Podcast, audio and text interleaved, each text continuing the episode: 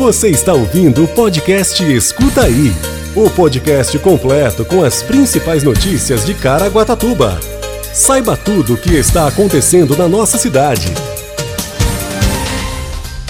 Fundo Social de Caraguatatuba abre inscrições para curso de panificação básica na segunda-feira. Caraguatatuba apresenta o Contour Planejamento de Eventos para aquecer turismo na baixa temporada.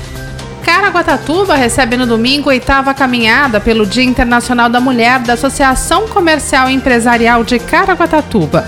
CIAP tem grupo de fisioterapia voltado à prevenção de quedas. E ainda boletim epidemiológico Covid-19 e previsão do tempo e você sabia. Quinta-feira, 10 de março de 2022. Escuta aí. O Fundo Social de Caraguatatuba abre na próxima segunda-feira, dia 14, inscrições para o curso de panificação básica com 10 vagas. As aulas iniciam na sexta-feira, dia 18, das 18 às 22 horas, com carga horária de 16 horas, totalizando quatro aulas. As inscrições devem ser feitas presencialmente na sede do Fundo Social, das 9 às 16 horas. Os interessados devem ter mais de 18 anos de idade, levar RG, título de eleitor e comprovante de residência. O curso vai iniciar com a parte teórica de introdução à história, princípios, ingredientes e técnicas de panificação. Na prática, irão produzir os pães de forma, caseiro, doce, sonho, de hambúrguer, de alho, de ervas, hot dog, petrópolis, sovado e joelho. O Fundo Social explica que cada pessoa só poderá se inscrever para um curso durante todo o ano de 2022. O inscrito ele deve estar desempregado ou ter interesse na área para ingressar no mercado de trabalho.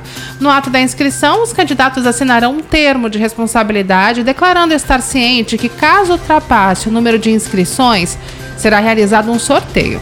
No termo também constará que os selecionados serão contatados por telefone com até cinco dias de antecedência e caso o Fundo Social não consiga contato, o candidato será automaticamente eliminado, dando vaga para o próximo da lista.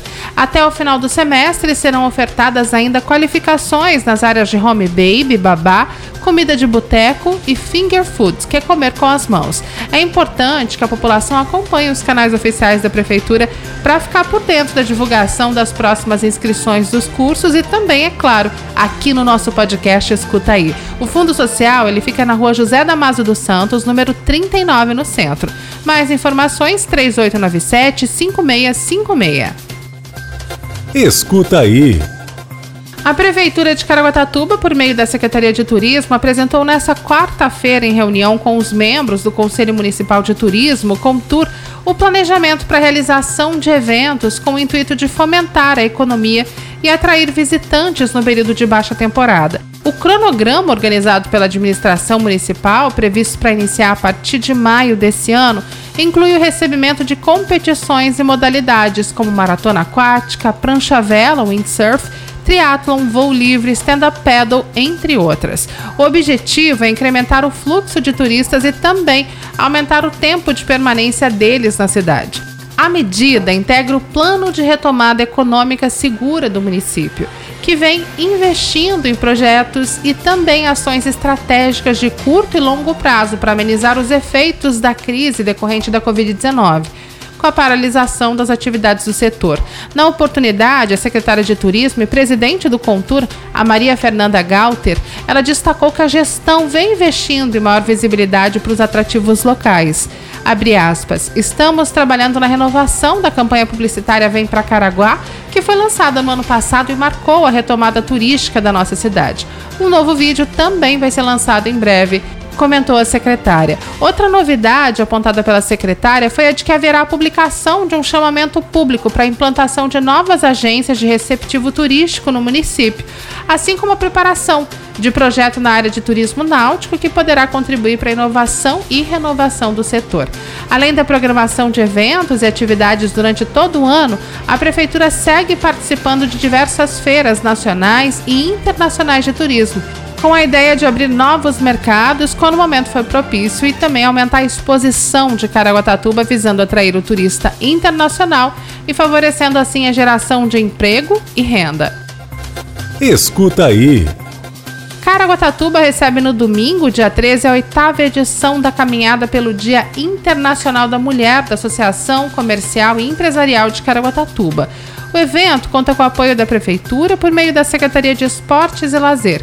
A caminhada será realizada a partir das 10h30, com saída e chegada na sede social da Associação Comercial de Caraguatatuba, que fica localizada na Avenida Albert Ernest Rancial 250, no Pontal Santa Marina, e terá cerca de 10 minutos de duração. Essa edição marca o retorno do evento após dois anos paralisado devido à pandemia do novo coronavírus. As inscrições podem ser feitas com a doação de fraldas geriátricas e mais 20 reais que serão trocados pela camiseta oficial do evento na sede, que fica no Sumaré. A expectativa é que a caminhada reúna cerca de 300 pessoas.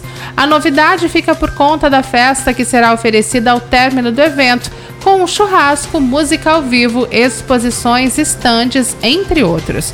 O Sebrae Caraguatatuba estará no local como forma de integrar o empresário com as suas ações, sendo elas os cursos de capacitações, o Banco do Povo entre outras. Mais informações pelo 3897 8822.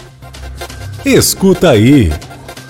A queda é o mais sério e frequente acidente doméstico que ocorre com os idosos e a principal determinante para a morte acidental em pessoas acima de 65 anos, de acordo com os dados da Sociedade Brasileira de Geriatria e Gerontologia e também do Instituto Nacional de Traumatologia e Ortopedia. A estimativa da incidência de quedas por faixa etária é de 28% a 35% nos idosos com mais de 65 anos e 32 a 42 naqueles com mais de 75 anos, que resultam em cerca de 50 mil mortes por ano.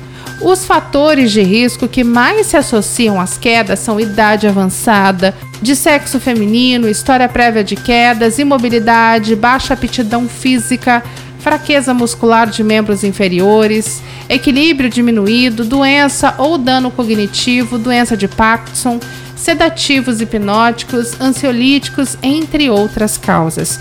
Entre as novas atividades oferecidas pelo Centro Integrado de Atenção à Pessoa com Deficiência e ao Idoso, CIAP, um dos equipamentos da Secretaria dos Direitos da Pessoa com Deficiência e do Idoso, a CEPED, está o grupo de fisioterapia para prevenção de quedas.